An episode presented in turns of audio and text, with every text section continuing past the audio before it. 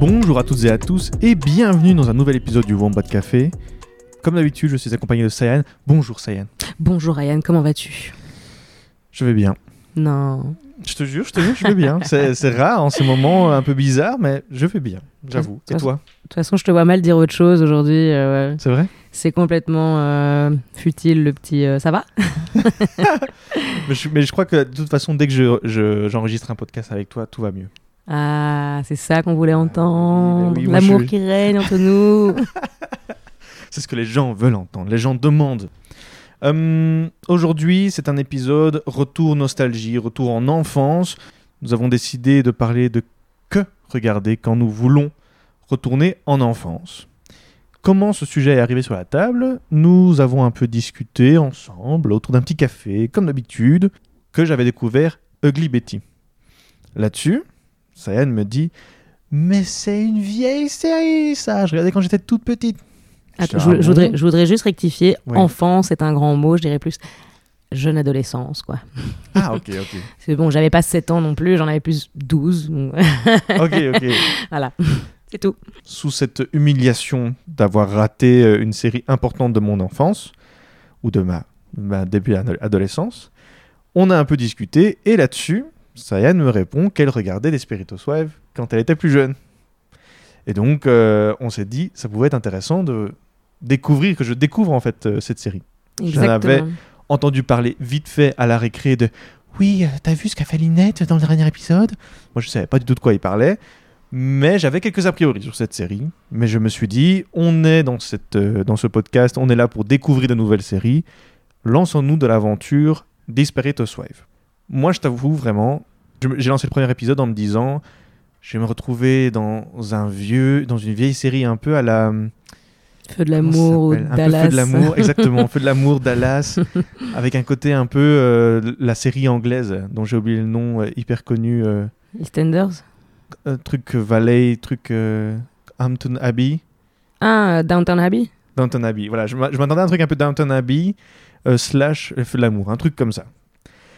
Mais je lance le premier épisode et je suis directement dedans parce que dès la première scène, on se retrouve avec une sorte de, de suicide, on peut le dire. hein. Mhm, carrément, C'est- le premier épisode. suicide, euh, ouais, avec un petit ton décalé, un petit ton humoristique là-dedans, enfin un rythme un peu particulier qui rend le, le tout un, un peu drôle, entre la, la- la femme voisine qui, qui entend un bruit bizarre et qui, et qui trouve une excuse d'un blender à ramener, où elle colle une- une- un autocollant pour aller ramener euh, le blender chez sa voisine pour savoir ce qui se passe, et elle regarde par la fenêtre et elle, elle trouve, elle se retrouve face à un cadavre, donc déjà je trouvais ça un peu absurde et je me suis dit ok c'est drôle, et j'ai été, je trouve cette série hyper efficace.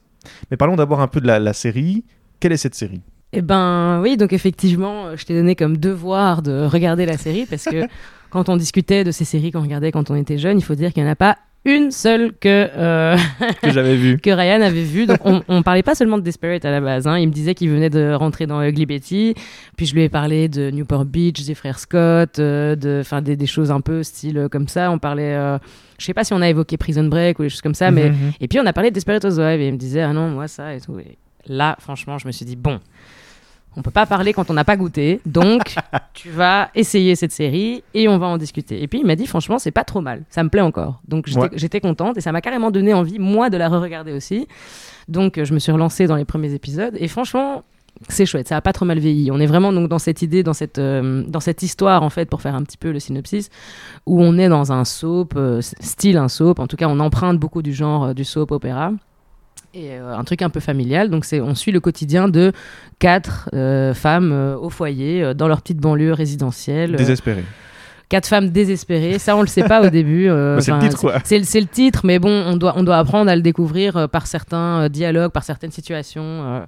donc ça, ça, ça vient dans la narration. Mais c'est vrai que donc on, on suit le quotidien de ces quatre femmes, cinq femmes si on compte euh, Eddie Britt, Ah oui, oui, juste. et euh, qui fait quand même partie intégrante de la série, donc on va dire plutôt des cinq femmes. Et on relate effectivement euh, leur désespoir, le désespoir de leur foyer, enfin qui voilà, qui sont euh, dans ce mélange de genres, un petit peu de, de, de- donc de familial soap, de suspense, de mystère, de drame, d'humour. c'est un peu une série. euh, euh, c'est un peu une série style euh, aigre douce quoi tu vois c'est Ah, une série aigre douce. Ça, j'avais encore jamais série... ouais, c'est une série aigre douce. Ouais, ouais, non, ça marche bien. Franchement, euh, c'est pas, c'est pas trop mal parce que du coup, je vois ce que tu veux dire quand, tu as dit que, ce- que tu pensais que ça allait être un truc, Les Feux de l'amour ou, euh, le, le- ou Dallas ou quoi. D'ailleurs, il y a des actrices qui ont été, qui ont été prises, qui, qui, qui, à la base euh, euh, jouaient dans des soap opéras, donc euh, c'est c'est tout à fait compréhensible. Mais je crois que c'est exactement ce que le, le réalisateur, le créateur de cette série a voulu faire. En fait, c'est de, de se rapprocher d'un truc. Euh, accessible, grand public, euh, soap, opéra familial, mais décalé par cette note d'humour et décalé surtout par cette grande intrigue qui vient en fait fédérer ce- ce- cette série qui est l'intrigue un, peu euh, policière quoi. Et en fait on est donc dans ce, dans ce feuilleton, parce que c'est carrément un feuilleton, on est vraiment dans cette idée, il y a une différence avec la série, enfin il n'y a, pas de- a pas de résolution en fait à chaque épisode, on nous laisse dans un suspense mais prenant, enfin prenant, voilà, ça, ça- dépend de notre sensibilité au suspense, mais on est dans un, dans un circuit narratif qui ne s'arrête jamais quoi. Et comme il y a ces deux intrigues en parallèle, ces deux euh, fils rouges en parallèle, euh, l'un qui est le quotidien et les petites situations de la vie de tous les jours de chacune des femmes, qui sont des personnages qui sont attachants parce qu'ils ils existent par eux-mêmes. Enfin, je dirais, ils ont, ils ont chacun une raison d'exister, quoi. Donc, euh, on va suivre leur petit quotidien et au-dessus de ça, on a vraiment cette grande intrigue qui gouverne ce, petit quotidien, c'est l'intrigue policière, mais qui met énormément de temps à être révélée, quoi, en fait. Donc, euh, à chaque fois, il y a cette voix off, en fait, qui vient donc mener ce- cette série. C'est la voix off de la personne qui s'est suicidée au tout premier épisode, donc de la copine manquante. Et en fait, on se demande, mais pourquoi dans cette petite banlieue si parfaite, une femme qui vit une vie parfaite dans un foyer parfait avec une famille parfaite, comment est-ce qu'elle a pu vouloir se suicider? Enfin, quelles étaient ses raisons? Quels étaient ses motifs? C'est presque impossible. On est quand même dans cette idée du, rêve américain où tout est parfait. Et je pense que vraiment, enfin, je pense pas, je suis sûre que. euh, on est dans cette ambiguïté euh, où euh, c'est toutes des petites vies parfaites dans un quotidien parfait, mais qui est, qui est ponctué en fait de- de moments artificiels, de désillusion de ce rêve américain euh, euh, qui est en fait très dur à accéder et que après avoir vécu toute notre vie, que soi-disant l'aboutissement de notre vie ou en tout cas la vie d'une femme serait d'être femme au foyer à s'occuper de ses gosses chez soi dans une petite banlieue résidentielle euh, euh, dans, un, dans un milieu très aisé, plus qu'aisé. Euh, et ben en fait c'est pas ça franchement le bonheur quoi c'est ça qu'on essaye de nous révéler aussi et tout ça à travers des scènes et des situations euh, parfois euh, enfin parfois cocasses enfin on, est dans on est dans le rebondissement intégral. Il y a toujours des, nouvelles situations qui viennent euh, vraiment euh, nous donner envie un petit peu de savoir ce qui se passe dans la vie de chacune quoi. On se dit ah bah tiens euh, Suzanne elle en est où avec Mike? Ah bah tiens euh, Brie euh, finalement est-ce qu'elle est encore avec son, son mari? Ah bah tiens Linette comment elle a fait avec ses gosses? Est-ce qu'elle a réussi à se faire enfin tu vois on se demande alors que bon on s'en fout clairement mais on se demande vraiment qu'est-ce qu'il arrive à chacun. Et donc on est dans à chaque fin d'épisode on est sur ce cliffhanger enfin tu vois on est sur cette retenue de, de, de suspense et de mystère qui va nous emmener au prochain épisode. Et et honnêtement, euh, ça se laisse regarder super facilement. Et c'est pour ça que je dis que c'était accessible au, grand public avec ce côté soap euh, euh, qui, nous, qui, qui, nous relie à, des, personnages auxquels on peut s'identifier assez facilement. Et, et puis en même temps, ça peut clairement plaire peut-être aux gens qui ont un peu plus de recul et qui sont peut-être un peu plus en marge dans leur réflexion. Et donc c'est pour ça que c'est- c'est une série très ambiguë sur est-ce que c'est euh, conservateur, est-ce que c'est progressiste, est-ce que c'est euh, féministe, est-ce que ça l'est pas, est-ce que tu vois? Tu vas très très vite là. Ouais, T'es- ouais. déjà au, Ouais, au ouais. quatrième, euh, au quatrième point là. non non mais donc donc voilà en gros en gros c'est une série qui est vraiment qui voilà qui, qui, appelle un petit peu au moins à la, à la réflexion et au, et au regard quoi donc Donc ça, on a, on a nos quatre femmes désespérées, femmes au foyer désespérées. Nous avons Gabi, Gabrielle. Euh, elle fait très attention à son, à son physique, elle fait très attention à- au paraître. Elle a un mari qui s'appelle euh, Carlos et qui est euh, très possessif et très jaloux est très riche et, et très riche et qui et voilà et Gabrielle a, a une relation hors mariage, je ne sais pas comment on dit. D'adultère, adultère, exactement. voilà. Voilà. Elle a une relation adultère avec un jardinier très jeune, très beau gosse et qui tond la pelouse torse nu, qui coupe les buissons torse nu, qui nettoie le trottoir euh, torse nu. Bref, on comprend très bien On pourquoi est, dans le Gabi sté- on euh, est dans le stéréotype de la bogossitude euh, à fond absolue. et avec des magnifiques euh, avec des magnifiques yeux. Bref, nous avons aussi Brie, Brie van der Kamp qui Van de Kamp.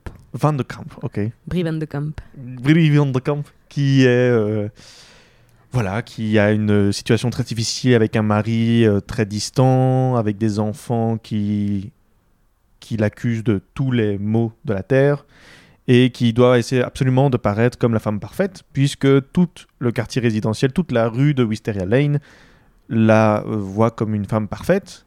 Nous avons Suzanne qui est un peu artiste, qui a une euh, relation très fusionnelle avec euh, sa fille et qui essaye de gérer euh, un célibat et un divorce. Mhm. Et nous avons la dernière, Linette, une femme qui était très. Qui représentait un peu le girl power, qui avait un, métier très haut placé, qui se retrouvait du jour au lendemain femme au foyer avec euh, quatre enfants tout aussi euh, horribles les uns après les autres, des petits diables qui courent partout, qui se salissent tout le temps, et elle qui doit essayer de maintenir, euh, de joindre les deux bouts. Et voilà, ce sont, disons, les quatre personnages principaux. Après, nous avons d'autres personnages un peu qui tournent autour. Mais en bref, toutes les aventures se passent dans cette fameuse rue. Euh, je vous déconseille d'aller dans cette rue. Et à mon avis, le prix de l'immobilier dans cette rue doit être très très bas parce que je crois que personne n'a envie d'aller euh, dans cette rue. Il se passe toujours des trucs, il y a des meurtres dans tous les sens. Bref, ce sont des voisins qui m'a l'air assez compliqués. Quoi. On se retrouve là-dedans. Mais moi, tu sais, pendant toute cette série que je regardais, euh, je me disais, qu'est-ce que Sayan, à 12 ans, aimait dans, ce- dans cette série et comment ces différents personnages qui sont très américains, très stéréotypés, qui ont des, des vies complètement absurdes et qui, qui ont des, des- événements dans leur vie qui sont tout aussi absurdes et aussi très choquants. Comment est-ce que Sayan, à 12 ans, se dit cette série est géniale et comment ça a pu te construire aussi? Mais en fait, je crois que à 12 ans, je m'en rendais pas très bien compte que je trouvais ça génial. En fait, moi, je pense que tout simplement, je vais te dire pourquoi j'ai adoré cette série parce que c'était mon petit rendez-vous du dimanche avec ma mère et mes sœurs. Vraiment, il y avait un truc un peu, euh, euh, marrant et incongru dans le fait qu'on se retrouve à quatre nanas en train de regarder ce truc où il se passe, il se passe, euh, voilà, toutes des situations autour de ces quatre femmes. Enfin, tu vois. Et je crois que le fait de voir que ma mère euh, appréciait justement cette série et nous, dis- nous révélait en fait parfois des choses qu'elle sentait qu'on pouvait peut-être pas forcément comprendre, l'ironie, le contraste en fait entre les stéréotypes et les dialogues qui sont mis en place parce que enfin tout ça, je veux dire, c'est des choses qu'elle nous expliquait, euh, bon légèrement, hein, mais moi, c'était une série qui était pour moi très accessible. Euh, tu sais, tu as 12 ans, tu regardes la vie des gens comme ça, c'est c'est un peu presque théâtral, c'est du soap, donc c'est très, euh, très accessible. Et du coup, je crois que plus tard, en y repensant, je me suis dit, putain, en fait, j'aimais vraiment bien cette série. Je me demande euh, comment ça a vieilli maintenant. Et euh, effectivement, en regardant encore un épisode, je trouve que ça a pas du tout mal vieilli. Et puis en plus, en me renseignant dessus après avec ma maturité peut-être d'aujourd'hui, je me suis rendu compte que ben, j'adhérais à, ce, à cette fictionnalité, justement à ce côté un peu, à cette esthétique visuelle et fictionnelle où on est dans l'ambiguïté, dans le, la réflexion, si on a du recul par rapport à la situation. Et comme donc, euh, je disais au début, là, on, peut. En fait, ça, laisse vraiment à interprétation et ça dépend de la sensibilité et des valeurs de chacun. Mais je pense que moi, inconsciemment, ça m'a construit sur les valeurs qu'on peut avoir. Enfin, je voyais tout de suite que les personnages avaient plusieurs facettes. C'était toujours cette voix off qui, dit, qui, parle toujours du mensonge, euh, que les voisins ont leurs petits secrets, que euh, on sait jamais euh, ce qui se passe à côté de chez nous. On, croit toujours connaître euh, nos amis et notre famille, alors qu'en fait, euh, tout le monde a des secrets. Quoi. En fait, cette voix off vient toujours suggérer qu'on ne voit pas assez bien, qu'on regarde mais qu'on ne voit pas. Et donc ça laisse quand même à réfléchir, quoi. Je dire, et ça forge aussi. une- ça, je pense que ça a forgé ma personnalité, mais tout simplement sur des valeurs euh, comme euh, l'émancipation de la femme, euh, la représentation des homosexuels dans une série comme ça un peu à l'américaine. C'était pas spécialement habituel. Et puis je pense aussi qu'il y a eu cet engouement quand j'ai quand j'ai eu style ouais 12 ans. Enfin, c'était euh, c'était en 2005-2006. Il y avait un renouveau de la série. Tu vois, genre il y avait Prison Break, Lost, Desperate Housewives, toutes ces séries qui étaient beaucoup plus complexes et beaucoup plus dynamiques avec des personnages hyper contradictoires et, et- et attachants en même temps. Enfin, tu vois, on sait pas trop si on doit avoir de l'empathie, si on doit avoir de la dis- distanciation par rapport à eux. On a envie d'avoir de l'empathie pour euh, la nana qui commet l'adultère, on n'a pas envie qu'elle se fasse choper. On a envie d'avoir de l'empathie pour le coupable du meurtre, on n'a pas envie qu'il se fasse choper. C'est quand même assez euh, paradoxal. Donc ça nous, en fait, quand, quand une série arrive à nous procurer ce genre d'effet, où on n'accepte pas tout sur un plateau, on n'avale pas tout sans même regarder ce qu'il y a sur le plateau, où bah, je trouve que c'est intéressant. C'est à partir de ce moment-là que c'est intéressant. Et donc je pense pas que c'est à 12 ans que je me suis dit, ah, j'adore cette série. Oui, effectivement, j'aimais bien cette série, mais j'aimais surtout le rendez-vous qu'il me procurait avec ma famille et ma mère et tout ça. Euh, parce que bon, regarder la même chose que, ma- que tes parents quand t'as 12 ans, ça arrive quand même très rarement. hein. Il y a toujours un moment où euh, tes parents arrivent à la télé et disent Ok, chop, on change, c'est le JT, toi t'as 11 ans, t'en as rien à foutre, mec, enfin, t'as juste envie de regarder les Simpsons. Enfin, donc c'était quand même assez rare. Donc je crois que ce moment de rendez-vous, eh ben, c'est Desperate Housewives qui, qui, qui a créé euh, cette. Pour la première fois, qui a mis en place le fait que. bah on pouvait regarder la même chose et, euh, apprécier chacun à sa manière euh, une série. Et c'est ça qui m'a fait aimer la série. Et puis, en y réfléchissant plus tard, je me suis rendu compte que c'était quand même très novateur, assez original. Euh, moi, j'a- j'adore les trucs un peu ironiques, euh, sarcastiques, euh, qui remettent en cause parfois la société, l'illusion du, tout parfait que certaines choses vont te consacrer, comme le rêve américain, ou comme habiter dans une banlieue riche, ou, ou comme être mère au foyer, comme si c'était le bonheur absolu de pouvoir enfin rester à la maison, de s'occuper de ses enfants. Non, je pense pas.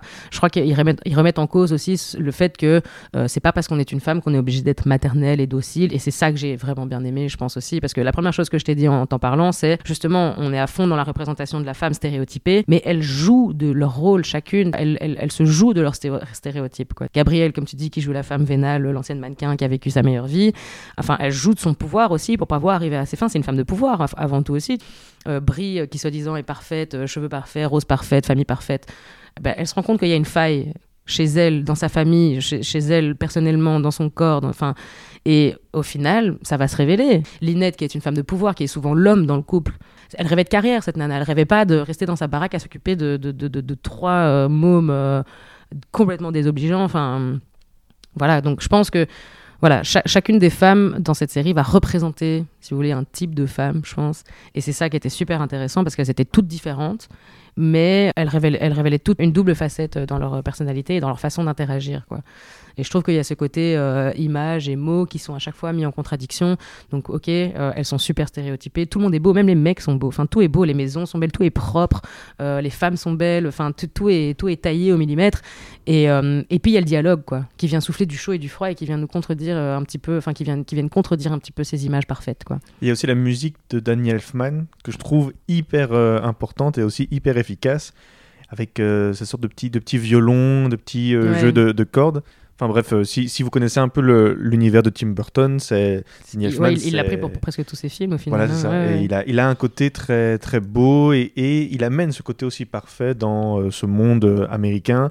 Et ce que j'aime bien aussi, c'est que toujours au, au début de l'épisode, tu as la petite introduction de Marie-Alice qui commence et qui présente euh, Wisteria Lane de manière très parfaite, euh, avec des choses un peu clichés, euh, de paroles un peu clichés en mode euh, oui, voilà, il faut faire attention à ses voisins.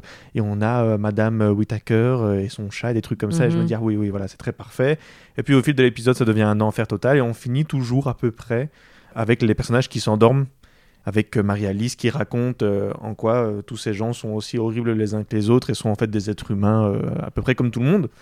Ce qui me fait penser aussi, voilà, tu viens de parler de, de femmes qui sont un peu plus complexes que juste euh, voilà, euh, des femmes qui vivent euh, la belle bourgeoisie, qui vont acheter beaucoup de vêtements au magasin, qui ont un mari qui les aime et qui font tout pour que leur mari les aime, parce que c'est important, sinon elles n'ont pas de vie si leur mari Ouais, les aime ça. pas, bien sûr. À la recherche de l'amour absolu, euh, Suzanne qui veut absolument pas être seule, enfin, Mhm. qui en tout cas commence à penser que c'est ça, c'est sa mission, quoi. En fait, le rôle de Suzanne, c'est de trouver un mec, quoi. Enfin, ça, c'est quand même assez.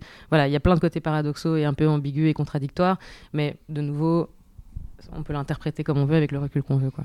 C'est ça. Et donc ça, me- ça me fait penser à... euh, je me suis posé la question, quoi. Est-ce qu'on pourrait dire que Desperate Housewives est une série euh, avant-gardiste Là-dessus, j'ai essayé d'un peu me renseigner. Euh, il y avait plein euh, d'articles dans tous les sens qui l'accusent d'être encore plus machiste que les autres séries de l'époque. D'autres qui disent qu'on joue de ça.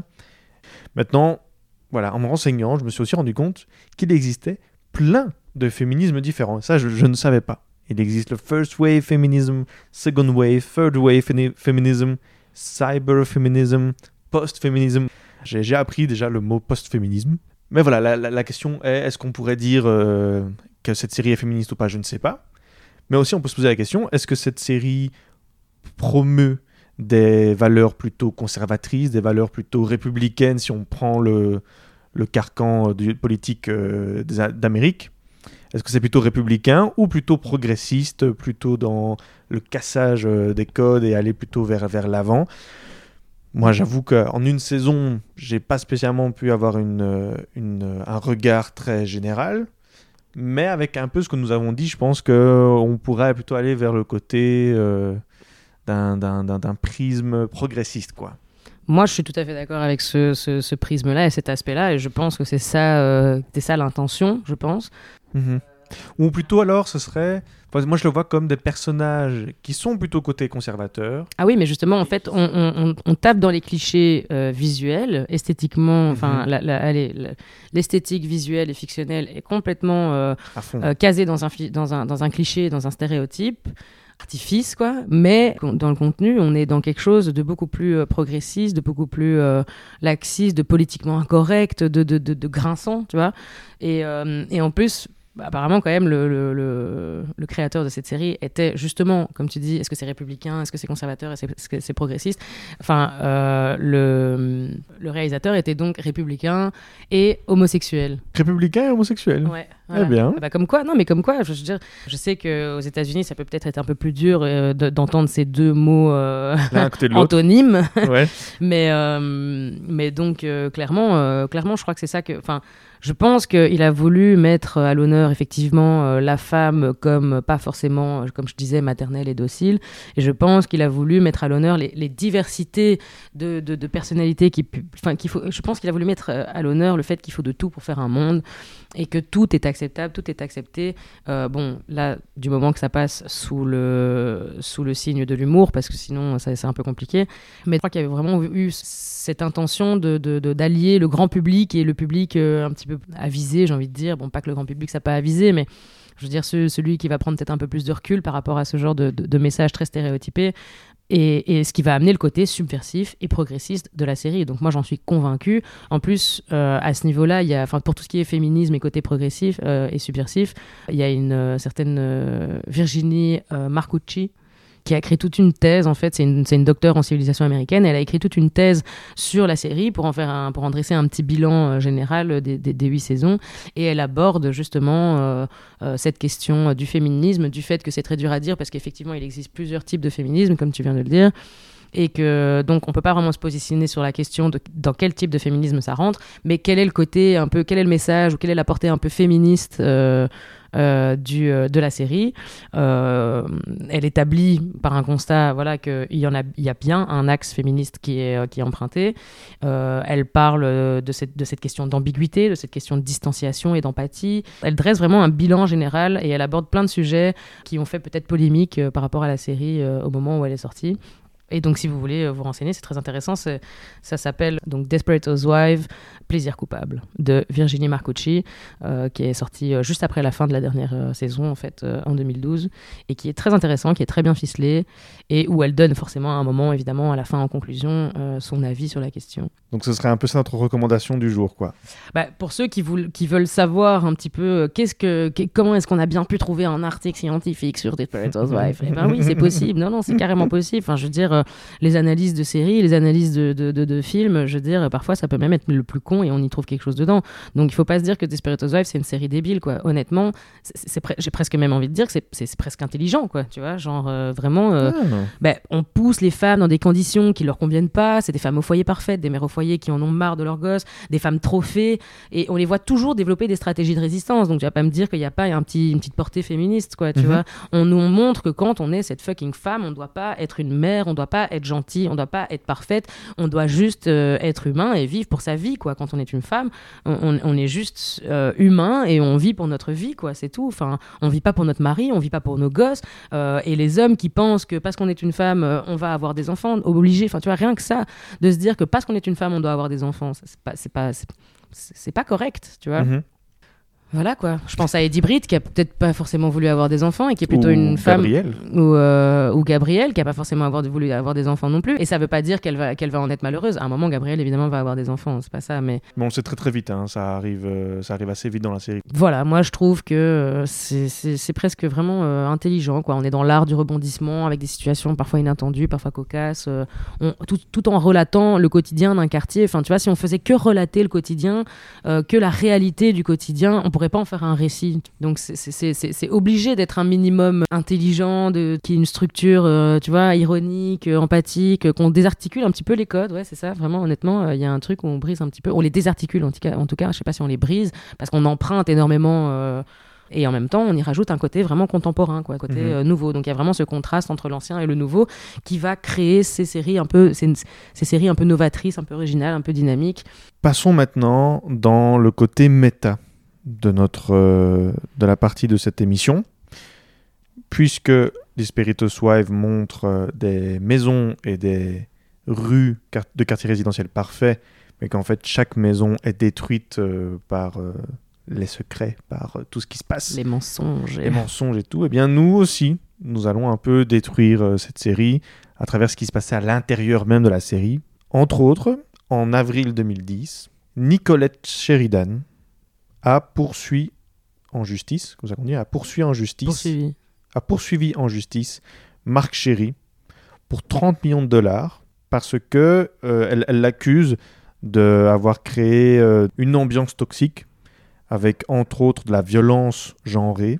Je sais pas très bien ce qu'on va dire par là, mais en tout cas de la violence genrée et de, de la violence émotionnelle, quoi, de la violence euh, psychologique. Alors, je veux juste dire que Nicolette Sheridan, est- c'est l'actrice qui joue euh, Eddie Britt et que Mark Sherry, c'est le réalisateur euh, et le, le créateur de cette série. C'est vrai qu'on l'a peut-être pas dit, mais c'est vrai que Marc. Ouais, exactement. Donc voilà, ça c'est la première chose que je voulais euh, mettre en avant, c'est que bon, malgré. Et ça arrive de plus en plus, et ça me choque. de plus- Enfin, non, c'est même plus que ça me choque. Au début, ça me choquait un peu, et maintenant, je commence de plus en plus à me rendre compte que si j'aime bien une série, c'est pas pour ça qu'il faut que j'idéalise le tournage, c'est pas pour ça qu'il faut que j'idéalise l'environnement de la série. Et ça m'attriste toujours parce que c'est pas la première série que j'entends euh, parler de. Là, Il y a pas longtemps, il y avait Glee aussi, je sais pas, euh, ça aussi, Ouais. une, une vieille série. Bah, après, Desperate Housewives, je crois que les premières saisons euh, se sont bien passées. Et puis, à mon avis, tu sais, avoir autant d'acteurs qui se la pètent, qui se- commencent à être vraiment euh, le visage populaire d'une. Tu vois, je, je peux comprendre que je crois que ça doit, ça doit être tendu avec tout le monde, quoi. Le, le créateur qui se dit que, bon, ben. Il a vraiment un devoir envers son public maintenant. Les actrices qui sont maintenant les effigies des Desperate Housewives euh, du monde entier. Enfin, cl- clairement, je crois qu'il y avait une pression qui a été mise, donc il faut quand même prendre ça avec des pincettes. Je sais pas pourquoi. Enfin, moi, j'avais pas entendu cette. euh, cette anecdote, mais moi j'ai eu une autre. elle a j'ai- 11 ans, hein, cette anecdote. Oui, oui, oui, non, clairement, clairement. Mais je- moi, j'avais entendu une autre anecdote, justement, que euh, y avait un côté intéressant à travailler avec Marc Chéry. euh, parce que, euh, ouais, ouais, enfin, moi, j'ai entendu que les, les acteurs, euh, en tout cas dans un premier temps, je pense que c'était peut-être une anecdote de la saison 1, mais c'était pas plein parce que, justement, il y avait un, il y avait un côté très immersif où le créateur, enfin Marc Chéry, tenait vraiment à cœur de, de préserver les vrais secrets du scénario. Et donc parfois, il y avait certains personnages qui savaient pas dans quoi ils étaient impliqués euh, dans- narrativement quoi. Euh, Il y avait plein de scènes qui les concernaient, mais sur lesquelles on les laissait dans le vague pour voir comment eux réagissaient aussi euh, et qu'on ait vraiment cette impression de mensonge, de, de, de secret, de mystère. Et donc, et donc il y avait des acteurs parfois qui ne savaient pas. Parce qu'elle arrive à l'avance le, quoi. dé- le dénouement d'une intrigue dans laquelle il Mhm. participait. Donc par exemple Rex, celui qui joue le personnage du mari de Brie Van de Kamp, bah, lui ça l'a vraiment perturbé. Donc Marc Chéry l'a poussé à réfléchir vraiment en profondeur sur son personnage. Et c'est là que l'acteur va trouver une idée qui marquera un petit peu, j'imagine, la saison 1, c'est euh, ses penchants euh, sadomaso. Donc Mhm. voilà, ça c'est déjà une idée qui vient de l'acteur parce qu'il savait pas où aller quoi. Donc je trouve que c'est quand même assez marrant qu'un créateur, un réalisateur nous mette dans cet esprit créatif nous-mêmes. On doit pas juste jouer, on doit carrément le vivre ce, ce Mhm. mystère et, et ça je trouve que c'est génial. C'est très, très intéressant ce côté créatif parce que c'est vrai que on, on- on a cette vision de l'acteur à qui on donne une sorte de recette, à lui de cuisiner pour donner le plat parfait que le réalisateur veut. Mhm. C'est vrai que c'est intéressant cette collaboration. Je crois que c'est très moderne aussi comme, comme euh, manière de faire parce que de plus en plus on, en- on entend dans les Et films. ça c'était en euh, 2004, hein. ça c'était sur la Mhm. première saison. hein. Mhm. Déjà euh, le gars est ça. arrivé en mode euh, tchac, voilà c'est c'est comme ça que je le veux quoi. Je crois, je crois que c'est très différent. euh, à, à cette époque-là, ça devait être différent. Et je pense que de nos jours, c'est quelque chose qui se fait de plus en plus où on essaie d'improviser, on tente. Par exemple, euh, Xavier Dolan, qui pour moi représente quand même un, un cinéma et un lieu de tournage très, très moderne. Il, il- parfois, il donne des, des- des- des oreillettes à ses acteurs et il lui propose sur le fil, avec la caméra allumée, euh, pendant que ça tourne, fais ça, fais ça, fais ça. Elle lui propose sur le Mhm. moment même des, choses. Et je crois que c'est aussi une manière de créer. Je ne sais pas si c'est la bonne manière, je ne sais pas si, c'est, euh, si ça crée quelque chose de très différent de d'habitude, mais je trouve que c'est une manière très intéressante d'aborder euh, un tournage et je peux comprendre que ça puisse paraître très chouette pour des acteurs qui veulent apprendre à jouer, qui veulent vraiment le mot quoi jouer, mais je peux comprendre que ce soit aussi déstabilisant. Ouais. Parce que euh, c'est aussi très difficile. Parce qu'il faut être vulnérable. Quand tu fais de l'impro, quand tu joues, tu proposes, ça doit rendre très vulnérable pour un acteur de se dire Ok, ben, je me lance euh, là-dedans sans savoir si ça va, s'ils vont aimer ou pas. Ouais, parce que là, ça implique plus justement euh, ton métier d'acteur, ça implique ta personnalité, quoi. Voilà, Ça exactement. implique ta personne. C'est plus juste euh, professionnel. C'est là, on te demande d'être flexible et de. Ouais, non, clairement. Non, mais moi, j'ai trouvé ça super intéressant. Après, j'ai une deuxième anecdote aussi. Est-ce qu'elle est bien? Est-ce qu'elle est positive sur la série ou pas? Elle est positive. Tu veux qu'on fasse une négative, une positive, Ouais. une négative, une Parce positive que j'ai encore une négative, Vas-y, moi. vas-y, vas-y. Ouais, je suis désolé. euh, moi, c'est parce que j'ai vu qu'une saison, donc je suis peut-être moins attaché, donc j'ai pris que les anecdotes euh, négatives. Mais Lynette Scavo, qui dans la vraie vie, l'actrice s'appelle Felicity Huffman, donc elle a passé 11 jours en prison pour avoir payé 15 000 dollars pour falsifier en fait les tests euh, d'entrée à l'université de sa fille. Donc euh, c'est pas très drôle, et en plus de ça, ils vont faire un documentaire sur elle et d'autres actrices. En fait, il y a y, plusieurs actrices hein, euh, dans, dans le lot. En fait, il y a eu une sorte d'enquête qui a fait ressortir plusieurs actrices Que de les, enfants, les- télévisées. que les enfants de stars euh, sont privilégiés parce qu'on peut corrompre les. On peut corrompre les tests d'entrée, ouais. Aïe, aïe, aïe, aïe, aïe. Très, très grave, ça, aux États-Unis. euh, bah ouais, surtout aux, aux États-Unis avec la bourse et tout, c'est quelque chose de très important. Et il va y avoir un documentaire Netflix qui va sortir bientôt, où il est déjà sorti, euh, si c'est... Je pense qu'il est déjà sorti vu que l'épisode sort assez... pas tout de suite, tout de suite. Donc il y a déjà un, documentaire sur Netflix qui est sorti et qui présente plusieurs actrices qui ont euh, falsifié euh, et payé pour laisser leur fille ou leur fils entrer à l'université. Voilà, une anecdote pas très drôle, mais je pense que c'était important d'un peu casser. Nous avons fait que aduler cette série, il fallait quand même Mhm. un peu euh, casser. Et parfois, on dit qu'il faut savoir euh, dissocier l'œuvre de, le, de Ouais, tout à l'artiste. Tout à fait. Mais bon, je pense que non, au- aujourd'hui c'est très difficile de faire ça. Aujourd'hui, il faut vraiment prendre en considération les valeurs complètes du personnage, de sa personnalité, de euh, sa, sa, sa, sa vie, euh, sa vraie vie et de sa vie d'acteur. Euh, je pense qu'aujourd'hui c'est très difficile de dissocier l'œuvre de l'artiste parce qu'on a vu ce que ça donnait. Et honnêtement, c'est pas toujours. euh, Ouais, j'ai pas, j'ai pas envie, trop envie de rentrer dans ouais, on va dans- pas dans rentrer le dans, les débat. débats, mais je pensais pas, je pensais particulièrement euh, à la polémique avec Polanski ou des choses comme ça. Enfin, je veux dire, Qui? J'ai jamais entendu parler de ça, c'est qui? Polanski, Non, ouais, c'est un, petit gars comme ça. Du... Il a fait un petit film ou deux. Euh, mais du coup, moi, je vais terminer sur une anecdote quand même positive parce que Ah. du coup, moi, comme j'aime bien la série, je l'ai trouvé que des anecdotes positives. Enfin, pas positives, mais parce que là, je sais pas si c'est positif, mais C'est insolite? c'est insolite. euh, Je... Oui, c'est un peu insolite. Insolite, C'est un peu insolite, voilà. Mais c'est- neutre, c'est ni positif ni négatif, mais c'est c'est Ok. une chouette anecdote. c'est euh, L'anecdote, c'est qu'en fait, la série est donc en fait inspirée de la vraie vie de Marc Chéry, donc du réalisateur, du, du créateur. Euh, certaines situations ou dialogues ont vraiment existé dans sa vraie vie. Euh, par exemple, euh, Brie Van de Kamp est inspiré directement de sa mère.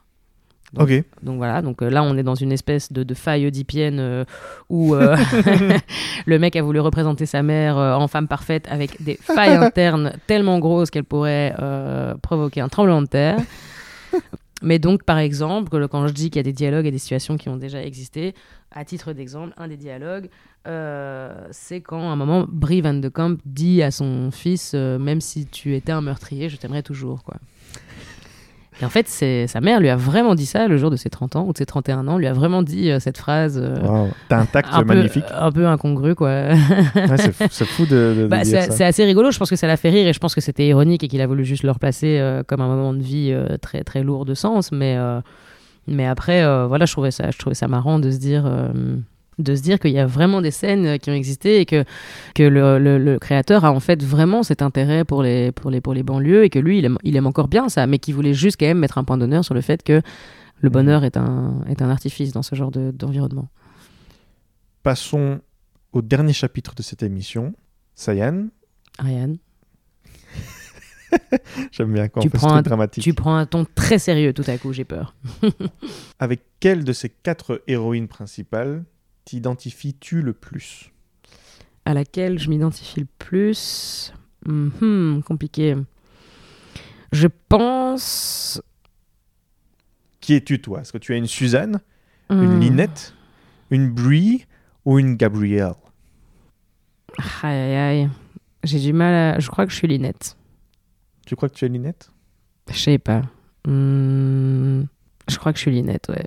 Un peu la femme qui rêvait d'une carrière, qui voulait pas spécialement être mère au foyer, à crouler sous les, sous les couches et sous les, et sous le bordel de ses gosses et qui euh, va un peu prendre sûrement la, la- un moment qui va vouloir euh, faire un coup d'état et prendre un petit peu sa position d'homme dans la famille. Parce que si c'est l'homme qui a le droit euh, d'aller bosser et de- d'accomplir ses rêves alors elle veut être cet homme dans, dans, dans, dans le schéma familial donc je pense que moi je m'identifie plus à elle parce que je, je me vois pas comme euh, ou alors oui la mère célibataire qui est en recherche effrénée d'amour je sais pas Peut-être que ça me correspond aussi, hein, j'en sais rien, avoir une relation très fusionnelle avec mon, mon enfant euh, et euh, au final être gérer mon célibat en ne voulant justement pas être célibataire. Donc il y a peut-être de ça aussi.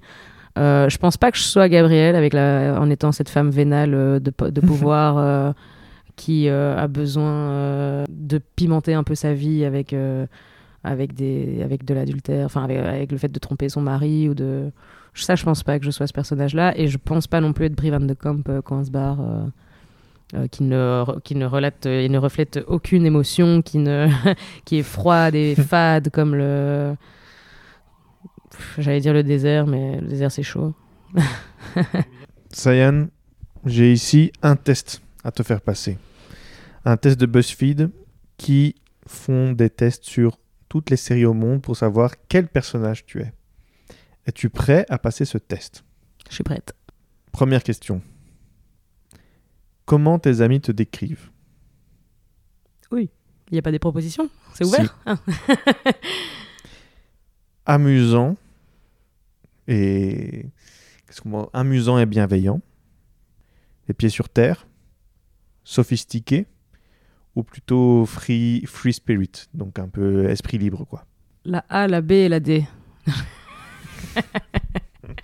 Que une seule tu peux répondre. Ah mince, mais je sais pas. euh, Moi, je te décrirais comme esprit libre, free spirit. Je pense que c'est celui qui était le, le- en plus gras, ouais. C'était, ouais, c'est ça.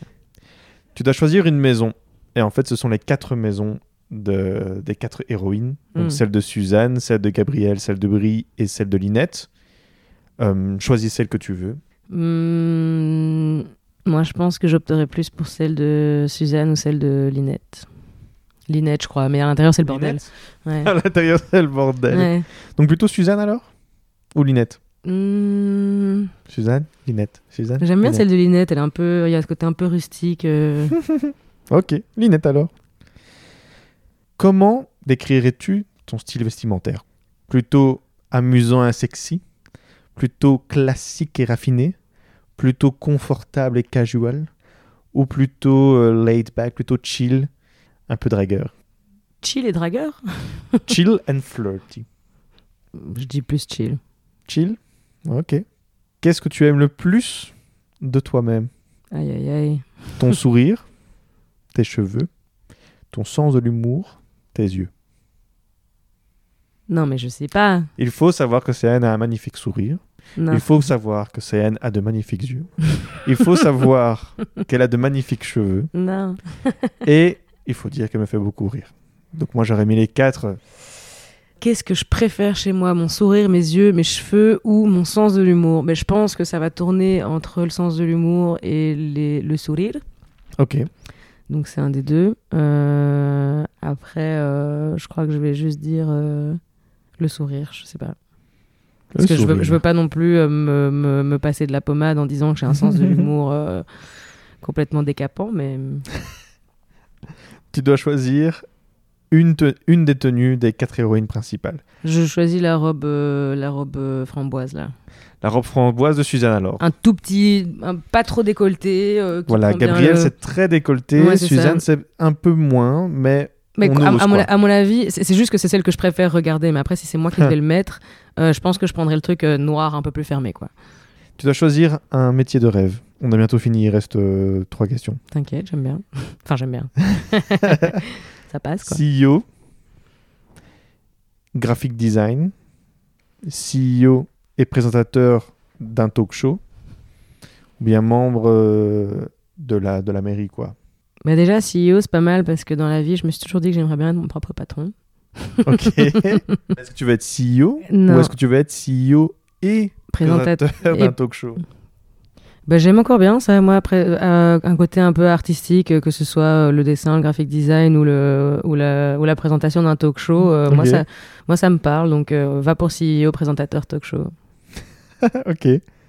C'est bizarre parce que ça va pas du tout ensemble, je trouve. Non. Mais ok. Euh, ou alors je sais mal euh, le dire, mais CEO and talk show host, euh, pour moi, il n'y a pas 36 ma- manières de le traduire. Mhm. Qu'est-ce qui est le plus important pour toi?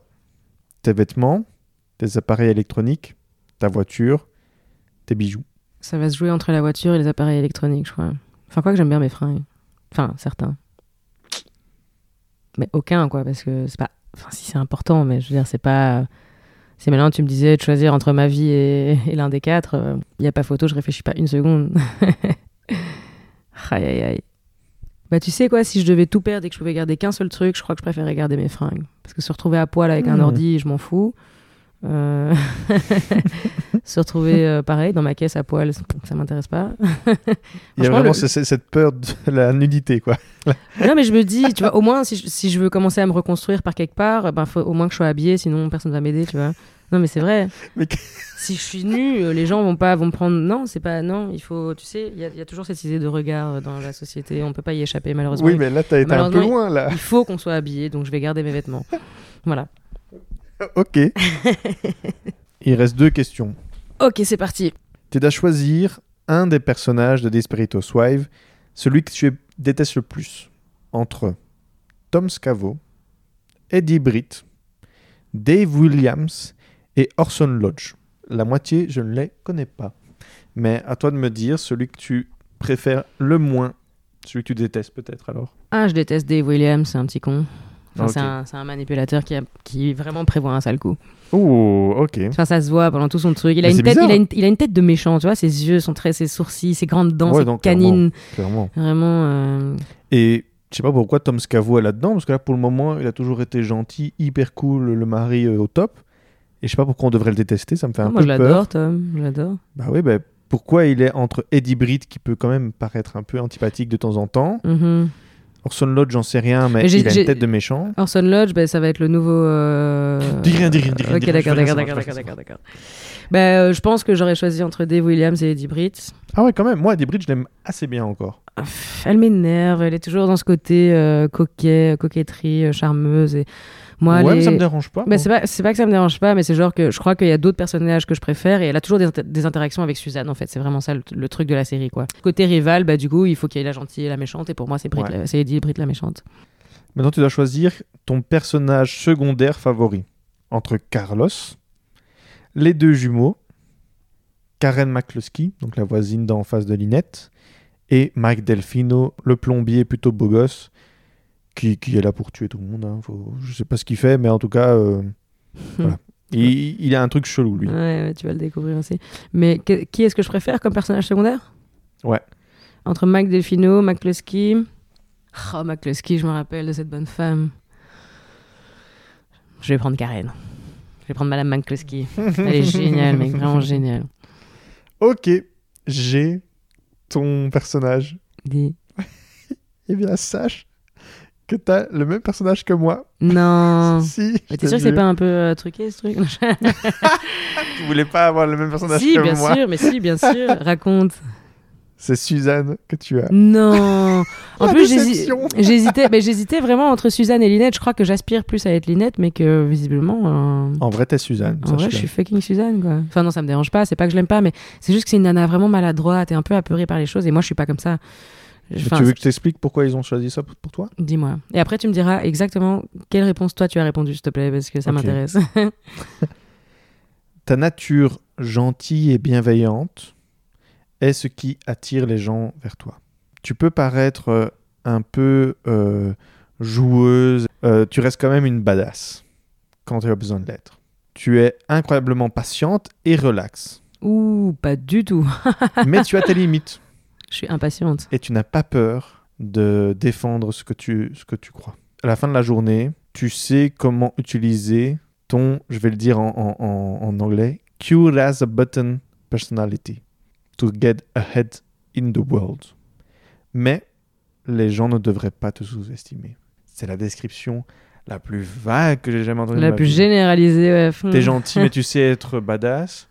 Tu sais être, euh, tu sais être T'es pas- mignonne. t'es patiente, mais t'as des limites. Enfin, je veux dire. euh, C'est le pire truc. Mais voilà, tu es same. Suzanne Mayer. Et en soi, Et ça me dérange pas trop. Euh, Parce que ouais, j'hésitais entre Suzanne et Linette, ça me dérange pas. Brie, euh, Non, si j'avais été Brie ou Gabriella, j'aurais Mm. pas compris quoi. Moi, j'ai mis comment, euh, comment est-ce que mes, mes amis euh, me décrivent. J'ai mis euh, amusant et bienveillant. Mhm. J'ai choisi la maison de Suzanne. Comme quoi, tu, tu hésites entre les deux. Comment est-ce que tu décrirais ton sens du fashion confortable? Qu'est-ce que tu euh, qu'est-ce que tu aimes chez toi? Mon sens de l'humour, puisque je n'ai aucun amour pour mon corps. J'ai pris le, le vêtement de Linette. J'ai mis CEO et talk show host aussi. Qu'est-ce qui est le plus important pour moi? Mes électroniques, sinon il n'y aurait pas de podcast. et j'ai mis Dave Williams. Je l'ai jamais vu, je sais pas à quoi il ressemble, mais Mais avoue, il faut les boules. il a une tête, voilà, où t'as pas confiance en lui. Et une tête de Et j'ai mis les quoi. jumeaux. Parce que pour moi, les jumeaux, ils sont géniaux. Bah, ils sont super. En plus, quand ils grandissent, euh, enfin, on est vraiment avec eux jusqu'à ce qu'ils aient 20 ans, donc ça c'est génial. Ah, Ça, c'est vraiment cool. Mais, mais putain, première saison, moi j'ai envie de les encastrer dans le mur. Je, je- je- moi, ça. pff, tu vois, quand je dis que je suis, je suis impatiente, c'est clairement le genre d'exemple qui me ferait péter un câble, quoi. Bah, moi, en soi, euh, j'avoue, j'avoue, ils sont, ils sont clairement énervants, mais je préfère encore plus quand Linette est énervée à cause d'eux. Oh non, elle me fait tellement mal au cœur, quoi, vraiment, avec ses J'adore gosses infernaux est dans la bagnole et qu'elle va presque chialer et qu'elle essaye juste de mettre un peu en place une sorte d'autorité et de discipline qui, en fait, de tout lui échappe tout le temps. C'est chiant. Je, je- moi, pauvre Linette, quoi, vraiment. La frustration. Ouais, mais Linette, euh, vraiment, elle a eu euh, qu'un coup de revers de la vie, quoi. Vraiment, pour l'instant, elle a eu ses gosses, son mari qui dit Oh, génial, j'ai une idée, pourquoi tu resterais pas à la maison Puis elle doit lever ses, ses quatre gosses, et puis le mec, il rentre et il dit euh, J'ai fait six villes, ok, c'est compliqué, j'ai fait six villes, euh, enfin, trois villes en, en- en six jours, enfin, c'est compliqué, euh, 60 heures semaine, c'est dur, machin, nan, Le mec, il veut direct baiser, elle dit Oh non, non, non, bon, ok, allez, je veux bien, déjà pour lui faire plaisir, alors que la meuf est crevée, elle a de la compote sur la tronche, et en plus de ça, il lui dit, elle lui dit Bon, par contre, euh, mets une capote parce que hum, la gynéco m'a dit que, voilà, quoi, maintenant, c'était de nouveau possible, donc voilà, quoi. Et il dit Non, non, c'est pas grave, on prend le risque, on prend le risque, le mec tout euh, excité dans son, tu vois, dans son élan, quoi. la meuf lui file un coup de poing, quoi, vraiment, mais c'est vrai, quoi, vraiment un putain de coup de poing. Ben, moi, cette femme, je, je, je j'adhère à son comportement, quoi, Cla- clairement. euh. Voilà, tout ça pour dire que j'adorais Linette, j'aurais voulu être Linette. Merde. Je suis désolé, je suis désolé pour ça. Non, je non. savais que tu voulais Linette, parce que pour moi, c'est sûr que tu étais une Linette. Au fond de toi, tu es une Linette. Je pense qu'au fond de moi, je suis Linette. Et je pense qu'on a tous un peu de Linette en nous aussi. On a tous ce côté combattant, un peu, un peu rebelle, un peu, un peu rock'n'roll. Mhm. Je crois qu'on l'a tous un petit peu. Toi, tu l'as un peu plus que les autres. C'est pour ça que j'aurais dit, tu étais, tu étais Linette. Mais c'était pas à moi de juger, c'était à toi de juger. Mais voilà. Ok, c'était une longue émission. Il s'est passé beaucoup, beaucoup de choses. On a été dans tous les sens. Mais C'est très amusant. j'espère qu'on a pu vous donner une petite envie d'aller check euh, Wave. En tout cas, moi qui ai vu cette première saison, pleine de rebondissements. Ça part dans tous les sens. Mais je kiffais assez bien. J'avoue que je vais continuer. Il y a de fortes chances. Peut-être que je vais devenir un grand fan de Disperitos Wave. Euh, je sais pas. Peut-être que je vais arrêter parce que huit saisons, c'est quand même énorme. Ouais, il y a un moment, à mon avis, ça va lâcher notre attention, mais clairement, pour l'instant, ça fonctionne, quoi. Voilà, l'émission est finie. On vous propose, on le fait pas souvent, mais il faut quand même le faire. On vous propose d'aller check notre Instagram. On essaye d'un peu augmenter notre niveau euh, d'Instagram, quoi. On essaye d'augmenter tout ça. Euh, Dites-nous, donnez-nous euh, vos retours là-dessus. Est-ce que vous, vous avez aimé Dispiritus Wave Selon vous, avec ce que vous entendez dans notre podcast, nous, on est qui à votre avis? Est-ce que vous êtes choqués d'entendre que nous, en- que nous sommes des Suzanne Est-ce que peut-être on était des bris depuis le début et on ne le savait pas? Dites-nous un peu tout ça. Nous avons aussi un mail, donc wombatcafé.podcast at gmail.com. Euh, prenez soin de vous. On se retrouve très très vite pour un nouvel épisode, un épisode interview cette fois-ci. Vous verrez tout ça. Voilà. Merci beaucoup, euh, Sayan, pour cette émission. Ça a été euh, un plaisir de se retrouver entre Suzanne. Mais merci à toi, en tout cas, d'avoir joué le jeu, d'avoir regardé cette série qui, je n'étais pas sûre, allait te convenir, mais euh, tu, as, bien lu en je suis moi. très heureuse. très heureuse qu'on ait fait cet épisode, franchement, je me suis bien amusée. Oh, yes. Yes, yes. Eh bien voilà, les amis, abonnez-vous, euh, faites attention à vous, et faites très attention quand vous achetez une nouvelle maison dans, une- dans un quartier résidentiel. À bientôt. Ciao, ciao. Ciao Méfiez-vous de vos voisins.